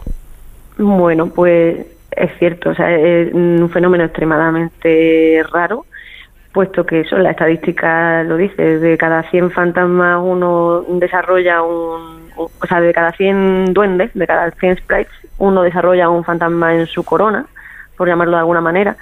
Y nosotros lo que lanzamos es una hipótesis, porque aquel día que nosotros capturamos este, este fantasma, eh, daba la casualidad que en el fondo de las imágenes se veía cierta estructura eh, como de bandas concéntricas que nos dan a entender a nosotros, nosotros las interpretamos como que ese día había ondas de gravedad. Y hay ciertas investigaciones que apuntan a que mm, las ondas de gravedad eh, modifican la densidad de las capas de metales y hacen que bajen durante la noche. Entonces, eh, podría explicar por qué se ven los fantasmas tan raramente. Es decir, si es en presencia de ondas de gravedad cuando esas capas de metales descienden un poquito, justificaría porque las vemos a 83 kilómetros de altura. Entonces, bueno, eh, esa es una posible explicación de por qué son tan infrecuentes. Bueno, lo cierto es que su grupo de investigación llega a una conclusión importante y es que, lo, lo hemos mencionado antes, el, el oxígeno, contrariamente a lo que se creía en un principio, resulta que contribuye muy poco en este proceso, ¿verdad? Sí, muy poquito. O sea, cuando tú estudias el espectro de- del, del fantasma, eh, por supuesto ves el oxígeno, pero la contribución es muy escasa en comparación con la contribución de los metales o, y, el, y el nitrógeno molecular. Pero sobre todo los metales son los que contribuyen más a esta emisión. Y eso es lo novedoso. Eh. Mm, Una curiosidad, ¿qué son las ondas de gravedad? Pues las ondas de gravedad eh, son, como su propio nombre indica, son una onda, unas perturbaciones que hay en la atmósfera y que se deben, bueno, a la gravedad por una parte y también cuando hay eh, tormentas de fuerte apara- aparato eléctrico, eh, los rayos, digamos que al romper el aire, por llamarlo de una manera así romántica, eh, cuando mm, generan un trueno, digamos que desplazan eh, toda la atmósfera en todas las direcciones. Entonces, esto genera unas perturbaciones, eh, al igual que si tiráramos una piedra a un estanque, ¿no? O sea, es, mm, genera una- unas oscilaciones ondulatorias que lo que hacen es que eh, modifican eh, la densidad de- del aire de una forma pues ondulatoria en todas las direcciones del espacio. Entonces, bueno, eso aproximadamente son las ondas de gravedad de las que estábamos hablando en el artículo. Bueno, y un día observando estas ondas, ¿qué pasó exactamente? Pues eh, las ondas las, las descubrimos realmente después. O sea, nosotros vimos primero que teníamos el espectro y luego al analizar las imágenes de, de campo eh, vimos ciertas estructuras que podrían ser eh, ondas de gravedad. No tenemos la manera de certificar que estas ondas de gravedad estuvieran presentes allí, lo dejamos claro en el, estudio, en el estudio, en el artículo se deja claro que nosotros pensamos que pueden ser ondas de gravedad, pero no tenemos ningún instrumento de medida que las certifique. Simplemente tenemos imágenes de fondo que se que son muy similares a otras imágenes mm, de otros estudios científicos mm, de ondas de gravedad. Se ve una estructura, eh, digamos, concéntrica en el, en el fondo de, de la imagen y a nosotros nos da la pista de que pudiera tratarse de ondas de gravedad. Por eso digo siempre que hay que ser muy cauteloso. Nosotros eh, decimos que es una hipótesis. Nosotros no podemos confirmar hasta la fecha que, que hubiera ondas de gravedad, pero podría ser una explicación posible. Eh, bueno, lo importante, creo yo, es que el hallazgo de estos átomos metálicos implica toda una actualización de los modelos para los eventos luminosos transitorios, si no me equivoco. Sí, los modelos ópticos. De los modelos electrodinámicos ya hay modelos que sí que incluyen algún tipo de metales, pero los modelos ópticos hasta la fecha no, no incluyen est- estos metales para predecir, digamos, qué espectro eh, que mm, vamos a obtener a partir de, de una descarga fuerte de, de un rayo, ¿no?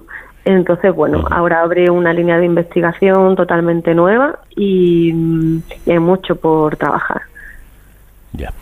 Y este hallazgo, sin duda importante, ¿a dónde les lleva? ¿Cuál es el siguiente paso?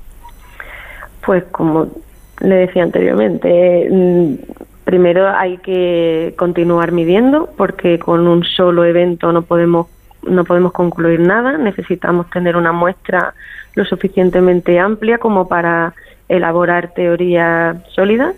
Entonces necesitaríamos al menos, a mí me gustaría tener por lo menos 100 espectros más para corroborar que efectivamente eh, hay ondas de gravedad en, en el caso de que haya fantasmas. Luego eh, me gustaría también pues eso, eh, actualizar todos estos modelos ópticos eh, teniendo en cuenta este tipo de, de metales en esas capas de la atmósfera.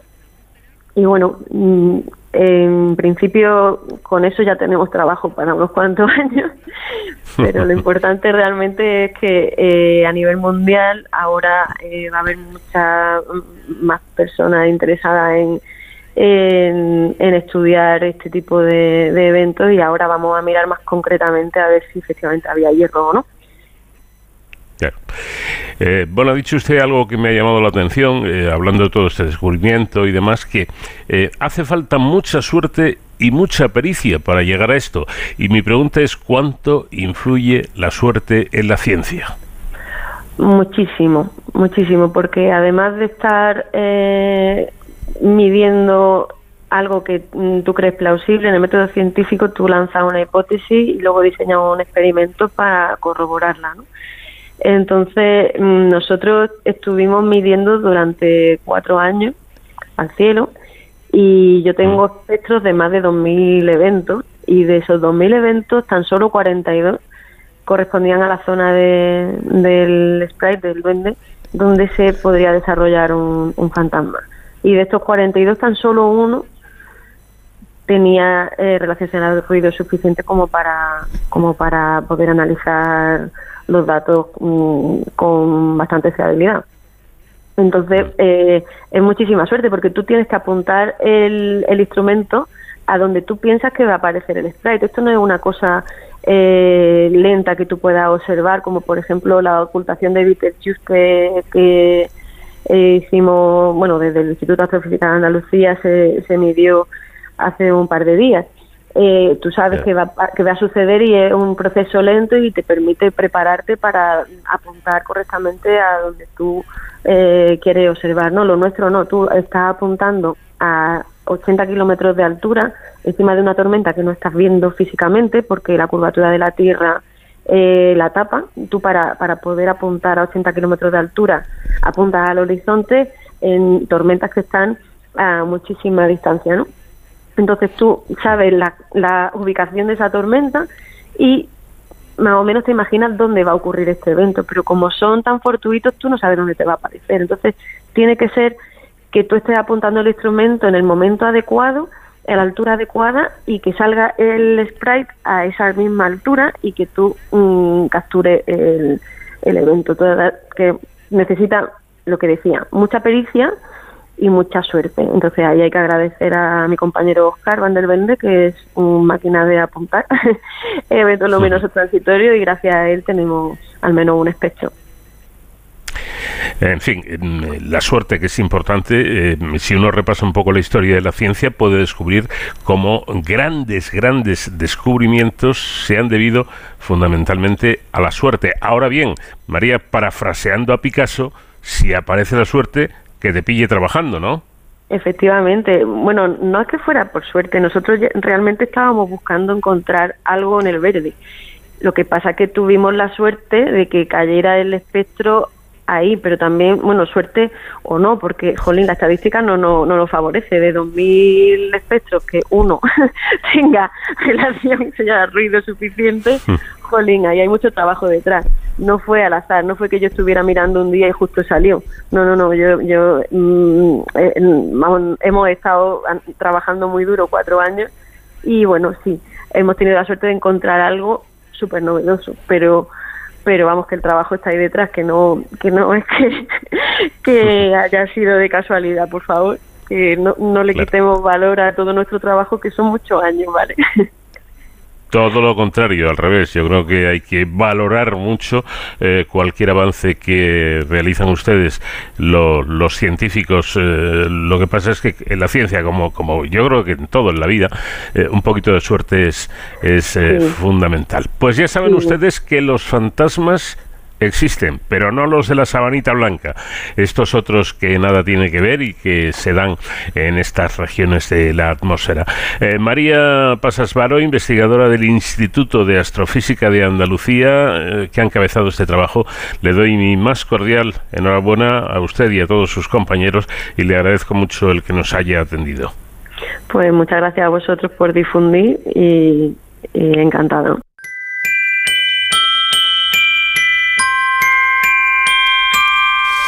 I don't want a lot for Christmas.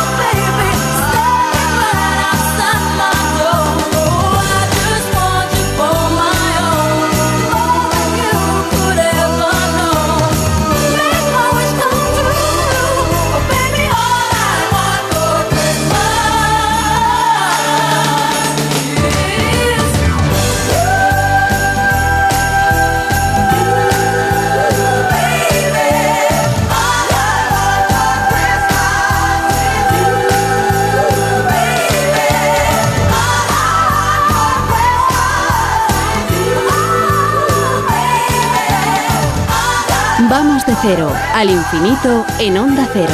Paco de León.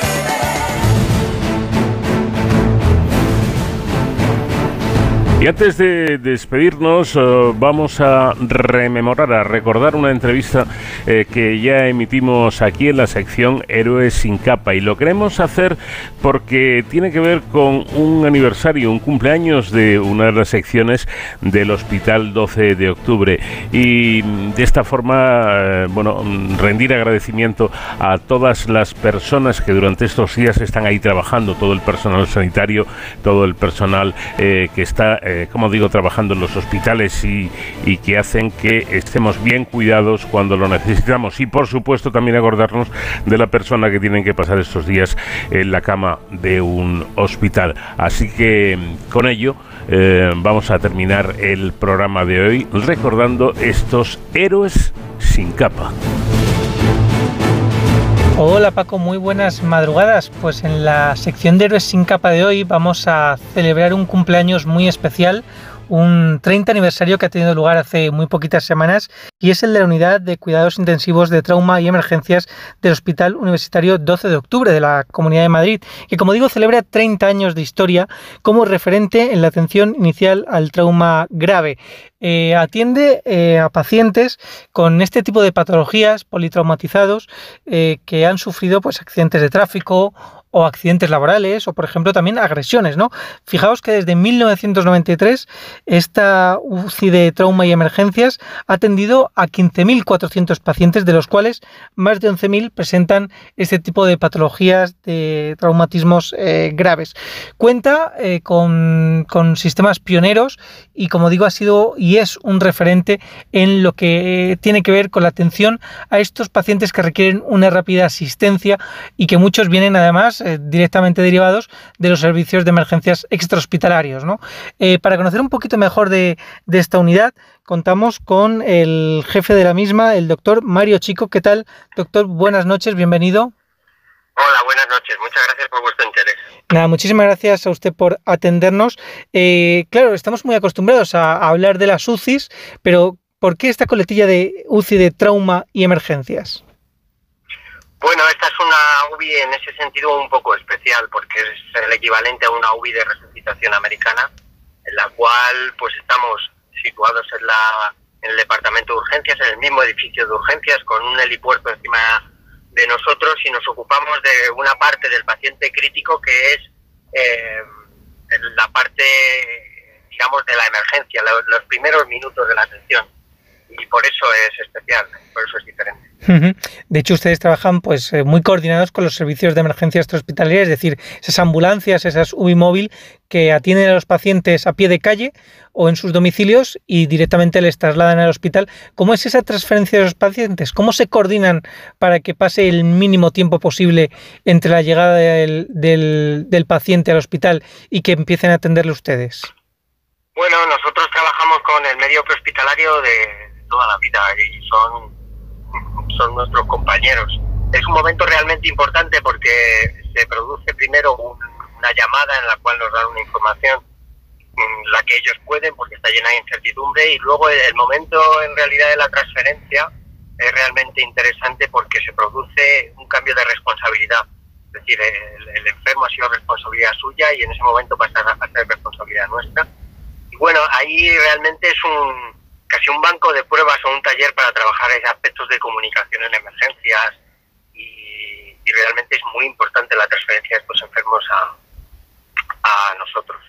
Trabajamos por teléfono, a veces hablando con, directamente con las personas que están atendiendo al enfermo y es un momento, digamos, muy apasionante desde el punto de vista profesional. Ujú. Eh, ¿qué, qué, qué perfiles trabajan en esta, en esta UCI de trauma y emergencias? Porque me imagino que habrá, por supuesto, personal médico específico de trauma, habrá intensivistas. ¿Con qué perfiles trabajan? Bueno, trabajamos, eh, digamos que la UBI está, depende del servicio de medicina intensiva y somos intensivistas y luego evidentemente eh, pues trabajamos con un montón de especialistas del hospital, cirujanos, radiólogos, personal de laboratorio, personal auxiliar, celadores, eh, auxiliares de enfermería, enfermeras por, supuesto. Es decir, que se trabaja pues, un montón de profesionales. De hecho, el poder atender estos enfermos 24 horas al día y 365 días al año demuestra que el hospital, mi hospital, tiene un enorme músculo, una enorme capacidad de atención de pacientes graves. De hecho, el Hospital 12 de Octubre y esta UCI especializada en estas tres décadas de historia eh, ha atendido, como decíamos, a más de 15.000 pacientes. ¿Han cambiado mucho eh, las patologías en cuanto al trauma eh, que ustedes reciben en los últimos 30 años? No sé si por la casuística de los accidentes de tráfico, si ven que ha evolucionado o, se siguen encontrando lo mismo que hace eh, 30 años. Bueno, a lo mejor desde el punto de vista humano y de la tragedia sigue siendo muy parecido. Desde el punto de vista de los mecanismos sí que ha cambiado. Eh, tenemos muchos intentos autolíticos, tenemos agresiones por arma blanca, arma de fuego. Los tráficos siguen ocurriendo, eh, pero a veces surgen nuevos mecanismos como son los patinetes. Eh, tenemos más motos que antes. En fin, sí que va cambiando. En realidad hay que tener en cuenta que la sociedad se accidenta como vive. Entonces, desde ese punto de vista sí que ha cambiado. Los dramas humanos y familiares no tanto. Eh, usted, como decía, eh, dentro de esta UCI han implementado sistemas pioneros como ese sistema de videovigilancia como el que utilizan eh, algunos hospitales de Estados Unidos. Eh, ¿Cómo funciona este sistema? Bueno, es un sistema de videograbación que consiste en ver cómo trabajas. Esencialmente es eso.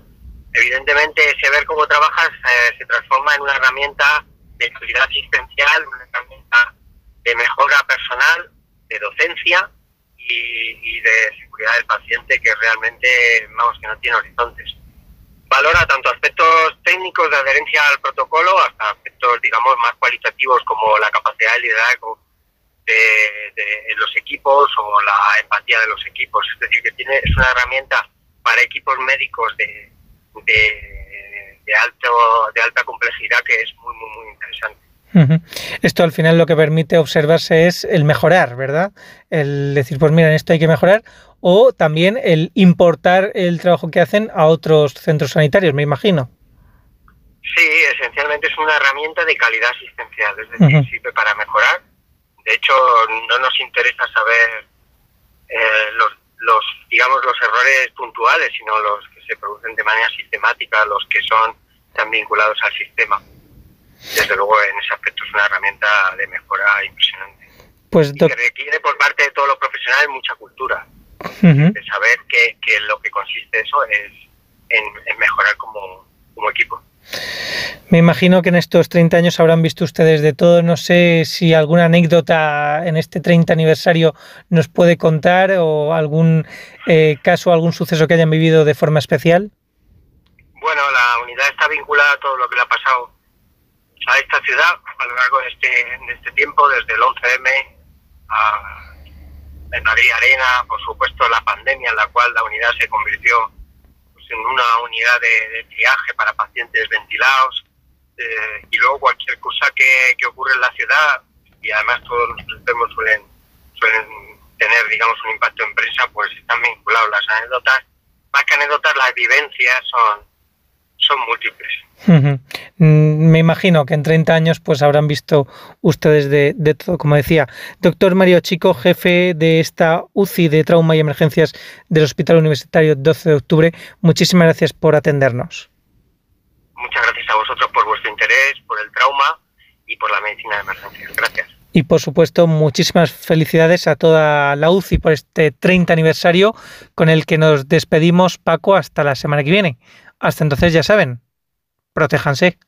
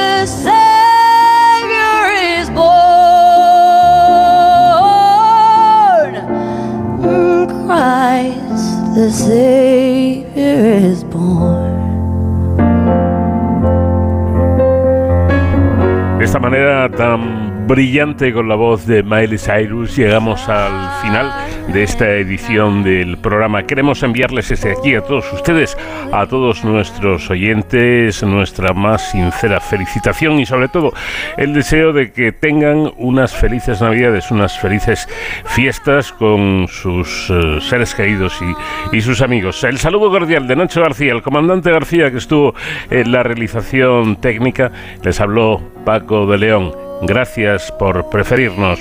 Un fuerte abrazo para todos y para todas.